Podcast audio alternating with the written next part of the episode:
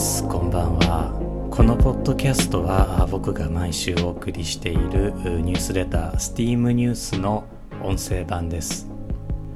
今回はもうすぐ我々が迎える七夕の話題についてお届けしていこうと思います。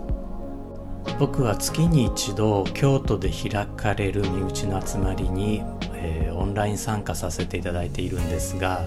あその回では毎月ゲストをお招きして、え、芸術や文化学術のお話を伺っています、え、今月はゲストの書家川尾智子さんのご希望で、え、僕と2人で、まあ、つまりは「美女と野獣」で七夕についてのお話をさせていただきました。彼女のお話は大変美しい物語だったのですがこのポッドキャストではあ僕がニュースレターでお話ししたあ七夕伝説と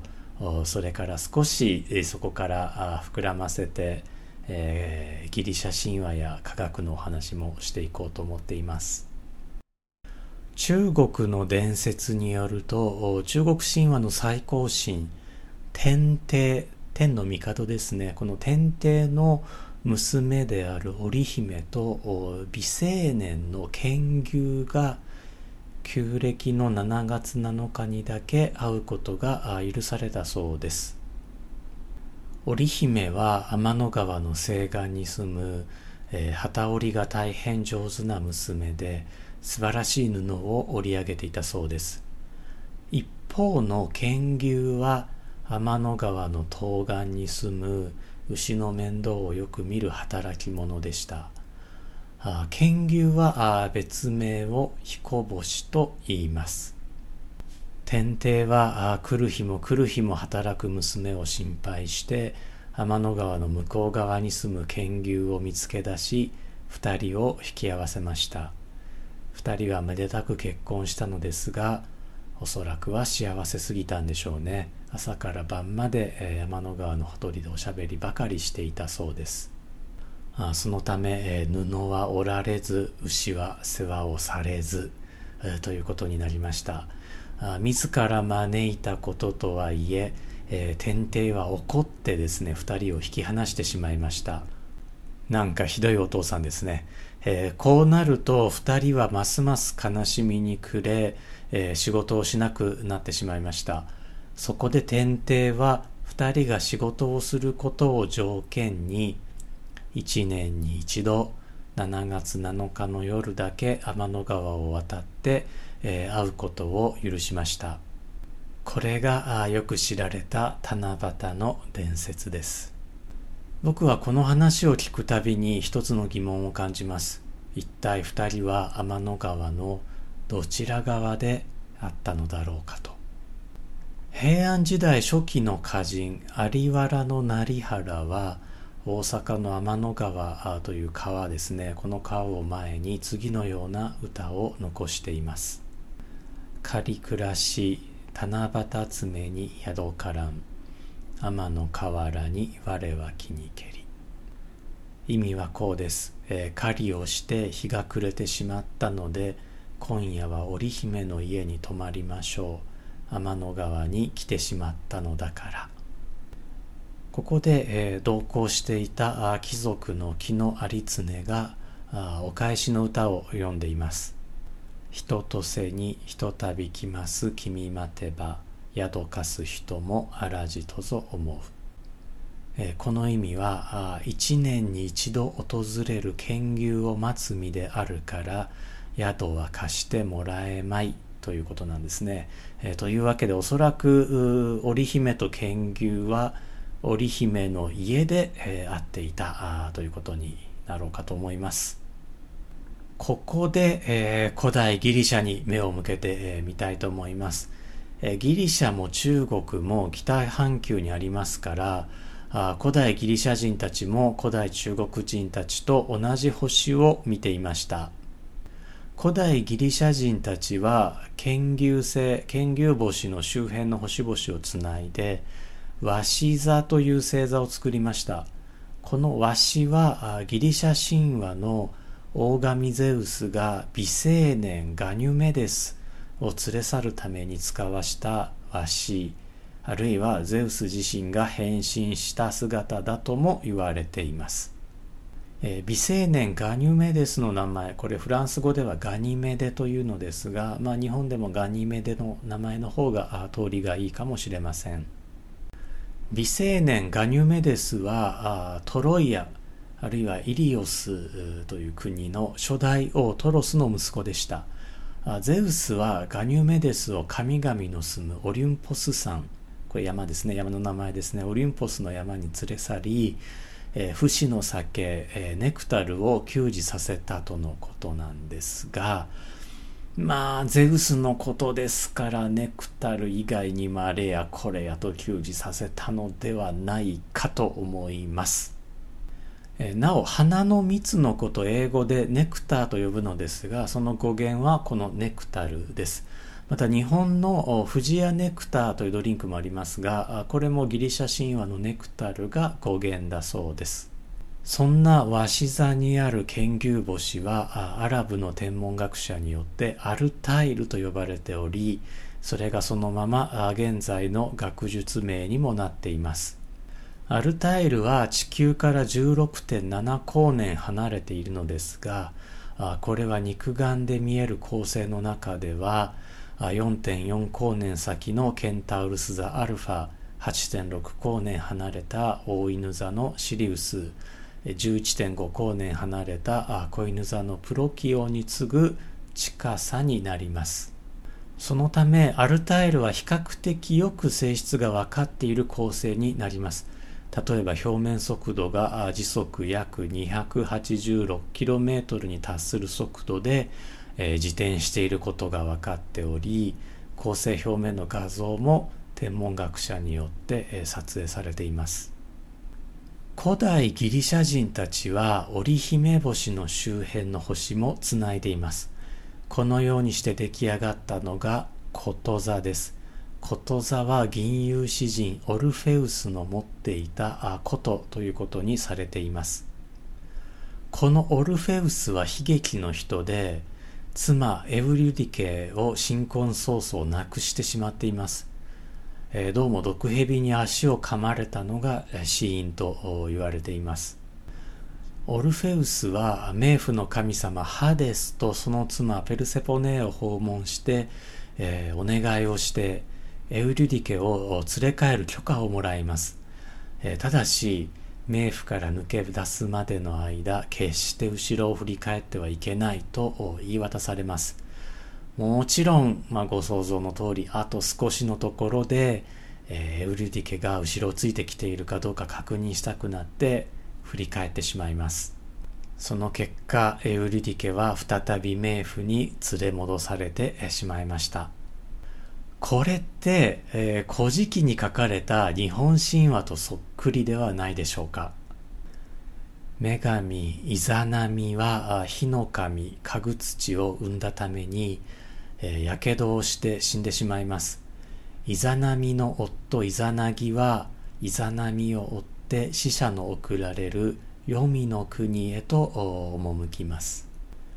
イザナギはイザナミを黄泉の国から連れ帰ろうとしますがイザナミは自分の姿を決して振り返らないようにと伝えます。しかしイザナギは耐えきれずにイザナミの姿を見てしまうんですねこの時イザナミは大いに怒り黄泉の国の女たちにイザナギを捕らえさせようとしますなんかエウリュディケよりもイザナミの方が強いですね。え、桃の実を投げつけてどうにか追手を振り切ったイザナギなんですが黄泉の国を出して、えー、水辺で、えー、身を清めます。みそぎですね、えー、この時生まれたのがアマテラス大神。えそしてつくよみ。そして、えスサノオの三騎士でした。3人の尊い神様でした。つくよみに関してはあ僕のニュースレター第24号でご紹介していますのでよろしければご覧いただければと思います。アマテラス大神は日本神話の主神としてえー、それからスサノオはヤマタノオロチを倒して雨の村雲の剣またはこれ草薙の剣ですね。これを持ち帰ることで、えー、有名になっています。雨の村雲の剣はもちろん三種の神器の一つで熱田神宮に収められています。イザナギが身を清めた水辺とは宮崎市の淡木ヶ原という辺りでみそぎ池という池が残されています。それから黄泉の国の入り口は現在の出雲の辺りということになっています、こちらもコロナが一段落したらぜひ訪問してみたいなと僕は思っています。話を織姫星に戻そうと思います。織姫星は学名をベガと言います。こちらもアラビア語由来の名前です。ベガは地球から25光年の距離という比較的近くにありまして非常に詳しく調べられています。天文学者はベガをおそらくは太陽の次に重要な恒星と呼ぶことがあってですね。21世紀の現在では星の明るさの基準にもなっています。ベガの明るさを0等として同じく夏の星座であるサソリ座のアンタレスがベガに比べれば少し暗くて1等、えー、冬の星座である大犬座のシリウスがベガよりも明るいマイナス1.5等というふうに測られています。またどうやらベガは惑星系を持っているらしいことも分かっています。アメリカの天文学者カール・セーガンが書いた SF 小説コンタクトはベガの惑星系からの通信を受信するところから物語が始まります。コンタクトはロバート・ゼメキス監督、ジョディ・フォスター主演で映画化もされていますので、えー、ご覧になった方もおられるんじゃないかなと思います。映画、そして小説コンタクトの発想のもとになったのは、1977年、地球外知的生命探査セティプロジェクトのメンバー、オハイオ州立大学のジェリー・ R・ エーマンが発見したワオ信号英語ではワウシグナルと呼ぶんですがこのワオ信号でした。いて座の方角から発信されたその電波は 1.42GHz の周波数を持ちエーマンが用いた電波望遠鏡が観測できる最大の時間72秒にわたって高い強度を示しました。この 1.42GHz は高性間通信に予約された電波で、えー、地球上で製造されたいかなる送信機もこの周波数を用いることが禁止されています。現在に至るまでこのワオ信号の発信元は分かっていません。再びワオ信号を受信しようとする試みはことごとく失敗しています。もっともそれがワオ信号が地球外知的生命由来であるという説を補強することにもなっています。もしも自然現象であるならば再び観測できても良さそうなものだからです。2021年、ベガに惑星があることはほぼ間違いないとする論文が出版されました。その惑星は地球のおよそ200倍の質量を持つであろうことも指摘されています。ということは地球の100倍の質量を持つ土星や同じく300倍の質量を持つ木星と同じくガスでできた惑星である可能性が高いということになります。カール・セーガンは木星のようなガス惑星にも生命が存在する可能性を妻でありエミー賞作家でもあるアンド・ルーヤンと共に書いた著書「コスモス」の中で述べています。このアイディアはアーサー・シー・クラークの2001年宇宙の旅の続編2010年宇宙の旅にも現れています。地球外生命の発見を目的とした非営利組織セティ協会はあその中心施設にカール・セーガン宇宙生命体研究センターと名付けています。